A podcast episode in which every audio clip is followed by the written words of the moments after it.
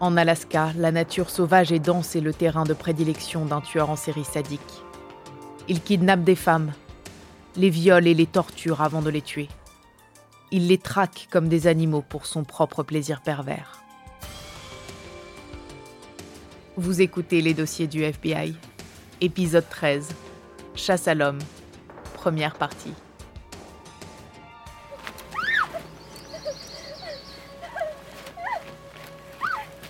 C'était une jeune femme qui espérait devenir mannequin.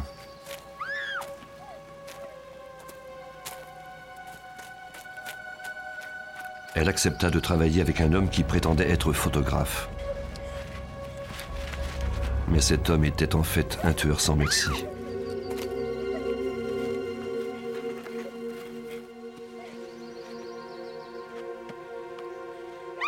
Elle n'était pas sa première victime. Ni sa dernière d'ailleurs.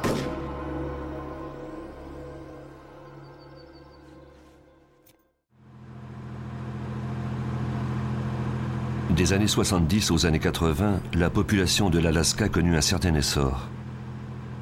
Beaucoup d'ouvriers venaient s'y installer pour travailler à la construction de pipelines. Le 13 août 1982, deux agents de police d'Anchorage en congé étaient à la chasse à l'orignal près de la rivière Knik, à environ 30 km d'Anchorage.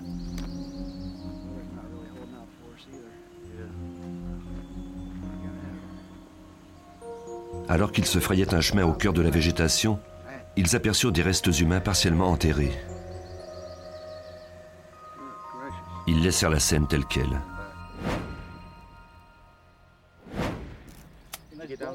Le lendemain, des experts judiciaires de la police d'Alaska se rendirent sur la scène. Dans cette région, les crimes tombaient sous la juridiction de la police d'État. Les experts trouvèrent des vêtements, une bande élastique et la douille d'un projectile de calibre 223 dans la tombe peu profonde.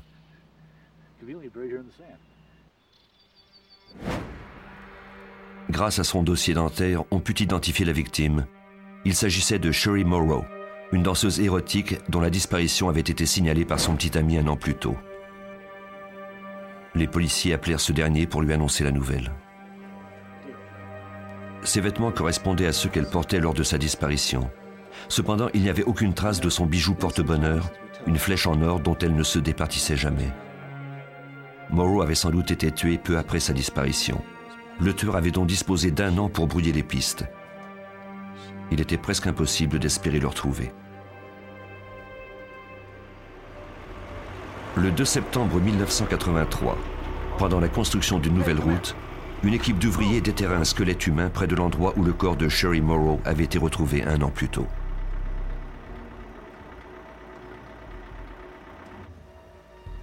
Les ossements étaient là depuis un bon moment.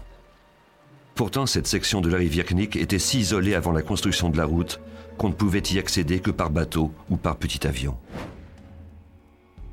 Les ossements appartenaient à Paula Goulding, 17 ans, une secrétaire sans emploi qui avait quitté Hawaï pour vivre en Alaska. Elle avait disparu cinq mois plus tôt. Tout comme Sherry Morrow, elle avait décidé de travailler comme danseuse érotique pour joindre les deux bouts. On retrouva à nouveau un projectile de calibre 223 sur les lieux. Pour le policier Wayne Van Clausen, ces ressemblances étaient inquiétantes. C'est à ce moment-là que nous avons commencé à vraiment avoir peur, parce que le profil était identique. Il s'agissait de danseuses nues qui travaillaient dans des bars du centre-ville. Nous en avons déduit qu'un tueur en série était à l'œuvre. Deux corps avaient été retrouvés, mais maintenant les détectives étaient convaincus qu'il y en avait davantage. Ils examinèrent les dossiers des personnes disparues dans les derniers mois. La plupart d'entre elles étaient des danseuses érotiques. Cependant, en Alaska, la disparition de ces danseuses n'était pas inhabituelle. Les personnes disparues n'étaient pas notre priorité. Légalement, quand on est adulte, on a le droit de disparaître. Et très souvent, ces femmes prenaient tout simplement l'avion pour s'installer ailleurs. Entre 1980 et 1983, on avait signalé la disparition de 12 femmes. Et ce chiffre n'était qu'une fraction de toutes celles dont on n'avait plus de nouvelles. Il fallait se demander combien d'entre elles avaient été victimes du tueur. Il serait très difficile de le déterminer. Les policiers d'Alaska envoyèrent les indices recueillis sur les scènes de crime de Sherry Morrow et de Paula Goulding au laboratoire du FBI à Washington. Les experts procédèrent à des analyses balistiques sur les deux douilles pour vérifier si elles avaient été tirées avec la même arme. La police d'Alaska espérait que ces analyses leur permettraient de savoir si le même individu avait commis les deux meurtres. Les résultats étaient concluants. Les deux femmes avaient été tuées avec un fusil à haute puissance. Il n'y avait plus de doute possible. Les détectives étaient aux prises avec un tueur en série. Dans les années 70 et 80, c'était le dernier bastion de la civilisation avant des kilomètres de contrées sauvages et inhospitalières. Les hommes venaient y travailler et les femmes y suivaient pour alléger leur solitude. Certaines d'entre elles travaillaient dans des boîtes de striptease pour gagner rapidement de l'argent. D'autres s'y résignaient temporairement en attendant de trouver une meilleure situation. Mais pour la plupart d'entre elles, l'occasion ne se présentait jamais.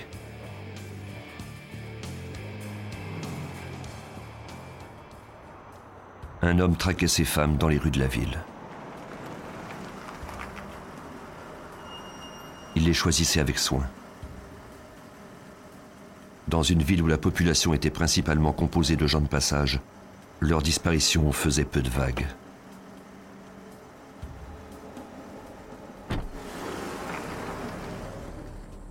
Mais il n'y avait pas que des disparitions qui étaient rapportées aux policiers. Le 13 juin 1983 au matin, Cindy Paulson, 17 ans, courait le long de l'autoroute d'Anchorage. Elle était à moitié nue et menottée. Elle réussit à faire arrêter un camion. Elle courait pour sauver sa vie.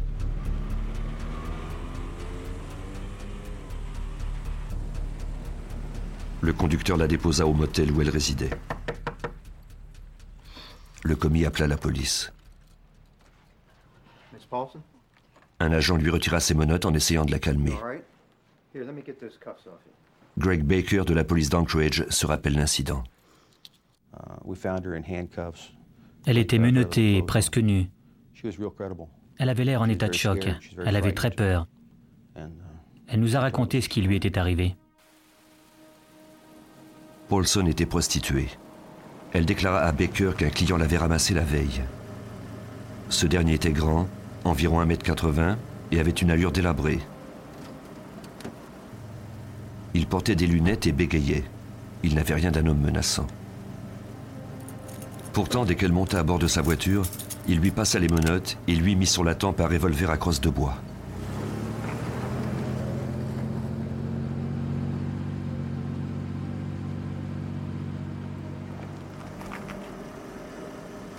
Ils roulèrent jusqu'à un quartier résidentiel aisé il la traîna jusque dans sa maison.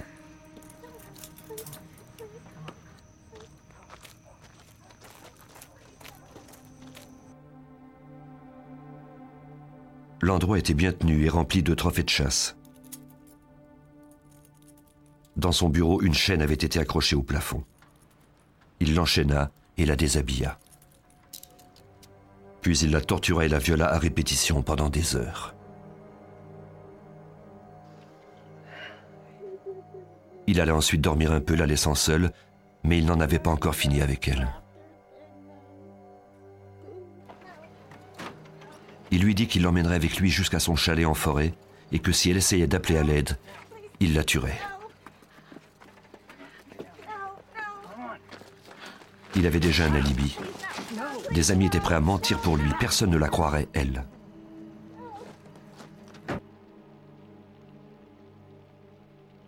Ils roulèrent jusqu'à l'aéroport. Elle le vit en train de mettre une arme dans un petit avion. Elle eut une fraction de seconde pour échapper à une mort certaine. Elle prit la fuite. Son histoire était tellement incroyable qu'elle semblait fabriquée de toutes pièces, mais sa terreur était réelle. L'agent Baker effectua quelques recherches. Cette femme était intelligente. Elle était en état de choc. Elle nous a raconté qu'il l'avait menacée à la pointe du fusil et qu'il l'avait conduite dans un endroit précis. Elle savait où c'était. Elle nous a décrit l'intérieur de la maison et nous a même décrit les nombreux animaux empaillés accrochés au mur.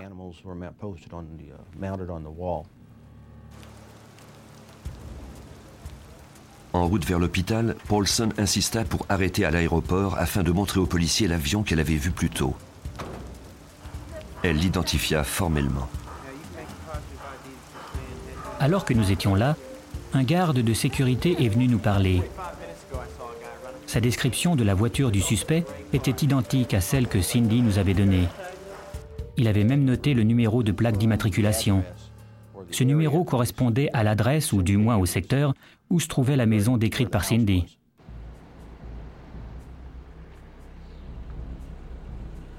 Les policiers se rendirent à cette adresse pour interroger le propriétaire de l'auto. Au moment où ils arrivaient, celui-ci arrivait également au volant du véhicule décrit par Cindy Paulson. Jusqu'à présent, tout ce que la jeune femme avait dit s'était révélé vrai, mais le suspect avait sa propre version des événements. Selon le service des transports, la voiture dans laquelle Paulson avait été enlevé appartenait à un certain Robert Hanson, un boulanger d'Anchorage. Hanson correspondait à la description de l'homme qui avait enlevé Paulson. Il répondit calmement aux questions de la police il déclara qu'il était chez des amis de 17h à 23h30 en train de réparer le siège de son avion. Il s'était ensuite rendu chez un autre ami et y était resté jusqu'à 5h30 le lendemain matin. Puis il s'était rendu à l'aéroport pour installer le siège dans son appareil. Hanson autorisa la police à fouiller sa maison. Une fois encore, la description de Paulson était juste. Cela prouvait qu'elle s'était déjà trouvée en ces lieux, mais pas qu'elle avait été torturée ou violée. Les agents ne trouvèrent aucun indice concluant. Ils remarquèrent cependant qu'un panneau du mur était mal fixé. Derrière, il y avait toute une collection d'armes à feu. Ce n'était pas surprenant puisque Hansen était à l'évidence un amateur de chasse. Parmi ces armes se trouvait un revolver, mais il ne correspondait pas à la description de Paulson. Il n'y avait aucune trace de cette arme, ni de la chaîne et de la couverture dans laquelle elle avait déclaré avoir été enveloppée.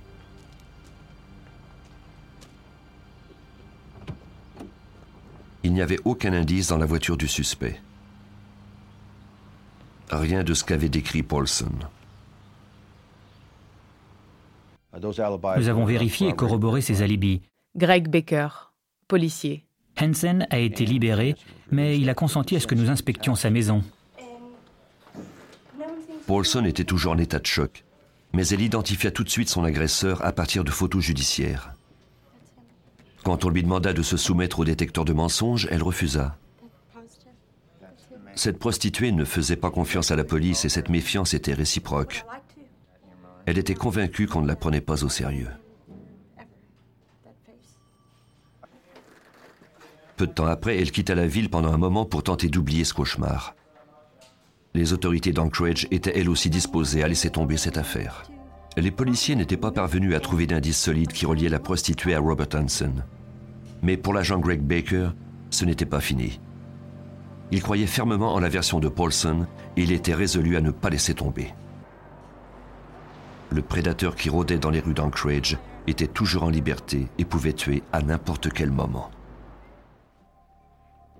Robert Hansen, le suspect numéro un dans l'enlèvement et le viol de Cindy Paulson, avait été remis en liberté faute de preuves. L'agent Baker n'était pas satisfait. Depuis quelque temps, la police d'Anchorage était aux prises avec une série de personnes disparues, principalement des prostituées comme Paulson, des danseuses érotiques ou des femmes seules. Le fait que Paulson ait mentionné que son agresseur voulait qu'elle monte à bord de son avion ne faisait qu'accentuer les soupçons du policier à l'égard de Hansen.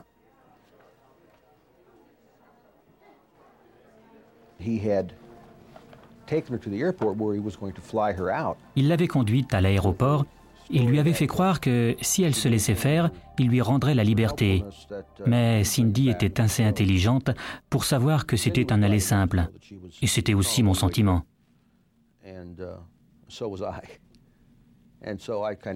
Par une simple déduction, on comprenait qu'il était le suspect idéal dans la disparition des danseuses. Le superviseur de Baker avait suspendu l'enquête entourant Robert Hansen, mais Baker refusait de l'abandonner. La version des événements de Cindy Paulson était trop détaillée pour ne pas avoir un fond de vérité. Malheureusement, on refusait de l'écouter. Baker décida de poursuivre son enquête seul. À première vue, rien dans le passé de Hansen ne suscitait les soupçons. 16 ans plus tôt, il avait quitté l'Iowa pour s'établir à Anchorage, où il avait ouvert une boulangerie. Son entreprise était prospère. Il était marié, avait des enfants et, mis à part son bégaiement, il fonctionnait très bien en société. Lorsqu'il n'était pas en cuisine, Hansen aimait piloter son petit avion. Dans ses temps libres, il prenait la direction de la forêt. C'était un citoyen modèle. Il ne correspondait pas au profil du tueur en série. Il y avait tant d'hommes de passage en Alaska qui auraient mieux endossé ce rôle, qui n'avaient ni commerce, ni famille. Hansen, lui, avait tout cela. Et il avait tout à perdre. Frank Rothschild était le procureur impliqué dans le cas Paulson. Robert le boulanger. Les agents de l'État et ceux de la police locale fréquentaient son commerce tout le temps. C'était un endroit très populaire. Il avait cette boulangerie. Les gens le connaissaient, il était très sympathique. C'était un bourreau de travail. La police d'État n'était pas au courant de l'enquête de Greg Baker à Anchorage et était toujours à la recherche du tueur en série. On trouvait de plus en plus de cadavres en pleine nature. Une escouade spéciale fut mise sur pied pour étudier les concordances possibles entre les femmes disparues et les victimes de meurtre. On espérait trouver un lien qui conduirait au suspect. Mais avant d'en savoir plus, les autorités prirent soin d'enjoindre les danseuses et les prostituées à la prudence. Pour la première fois, des prostituées et des policiers étaient du même côté. Pour Rothschild, l'important était d'assurer leur protection.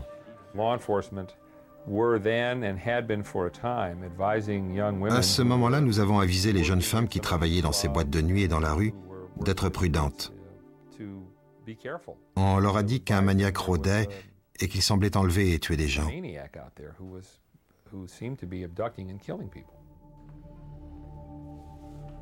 Une enquête plus poussée révéla que Hansen avait un lourd passé criminel.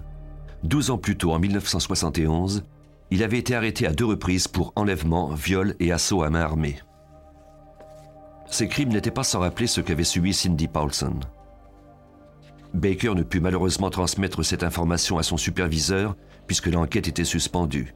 Il n'y avait qu'une seule alternative. J'ai réuni tous les rapports et les antécédents d'Hansen et je suis allé voir la police d'État.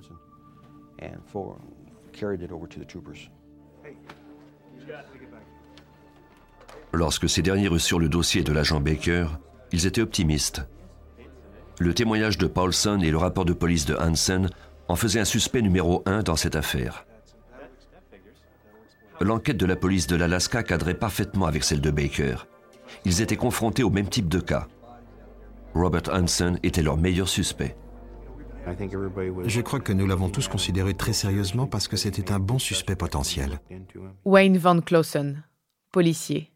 Il avait des antécédents criminels assez importants, notamment des assauts sexuels. Le seul problème était d'établir la preuve. Hansen avait peut-être commis des crimes sexuels, mais rien ne démontrait qu'il était capable de commettre un homicide. De plus, il n'y avait pas de lien direct entre Sherry Morrow, Paula Goulding et les autres femmes disparues. Malheureusement, les agents n'avaient pas encore assez d'indices pour obtenir un mandat de perquisition. On savait seulement que trois femmes avaient été tuées et que douze avaient disparu. Un tueur en série faisait rage et il fallait l'arrêter au plus vite. La police de l'Alaska avait besoin d'aide. Nous savions que nous avions un forcené entre les mains. Frank Rothschild, procureur. Ce n'était pas le genre de cas auquel nous étions habitués. Le FBI avait l'expérience requise. Ils ont même créé un service spécial pour permettre de découvrir quels individus commettent ce type de crime. C'est à Quantico, en Virginie, que se trouve l'unité de soutien d'enquête du FBI. Ici, des experts analysent les actes des criminels et dressent leur profil psychologique. Aujourd'hui retraité, l'agent John Douglas a été l'un des pionniers de cette discipline. Il travaille toujours, mais à titre d'expert conseil. Son travail est basé sur 25 ans d'interrogatoire auprès de meurtriers. Au cours de ces années, Douglas a appris à comprendre leur façon de penser, leur fantasme de contrôle et de conquête. Après avoir gagné leur confiance, il leur fait revivre leurs crimes. Quand on parvient à les faire parler, leur regard devient lointain. Ils sont là dix ans plus tôt, vingt ans plus tôt, au moment où ils perpétraient leurs crimes, et c'est comme s'ils étaient perdus dans leurs pensées. Leur mémoire est si précise que c'est ce fantasme qui les nourrit encore et encore et qui leur permet de survivre à leur incarcération. Je dois puiser à même ces souvenirs. Cela prend du temps, mais une fois que j'y suis parvenu, j'obtiens énormément d'informations. À partir de ces entretiens, Douglas a dressé une liste des traits communs et des habitudes des tueurs en série. Il commence jeune, avec des crimes de moindre importance comme torturer des animaux ou allumer des incendies. Avec les années, ils deviennent de plus en plus violents. Chaque cas élucidé permet aux experts d'en savoir un peu plus sur eux. Pour comprendre le criminel, on doit examiner le crime. Agent John Douglas. On commence par faire une analyse à partir des rapports de police préliminaires, des photos de la scène du crime, de la description de la victime, du rapport et des photos de l'autopsie. On examine le crime dans son ensemble, le niveau de risque pris par le sujet, celui de la victime, le secteur où se situent là ou les scènes de crime. Et ensuite, on essaie de dresser le profil le plus juste possible. En examinant chacun des aspects du meurtre, l'expert en études comportementales peut déterminer certaines caractéristiques spécifiques à l'individu telles que son âge, son occupation et sa description physique. Les détectives demandèrent au FBI de dresser le portrait du tueur d'Anchorage. Ils espéraient que ce profil leur permettrait de pousser l'enquête un peu plus loin et jetterait un nouvel éclairage sur les indices. Tous les éléments requis pour procéder à l'analyse furent transmis aux experts. Pour dresser le portrait le plus fidèle, on devait se baser exclusivement sur des faits et laisser de côté toute hypothèse. Le policier Wayne Van Clausen ne voulait pas perdre de temps. Les soupçons de l'agent Baker concernant Robert Hansen étaient intéressants, mais il lui fallait obtenir davantage d'informations.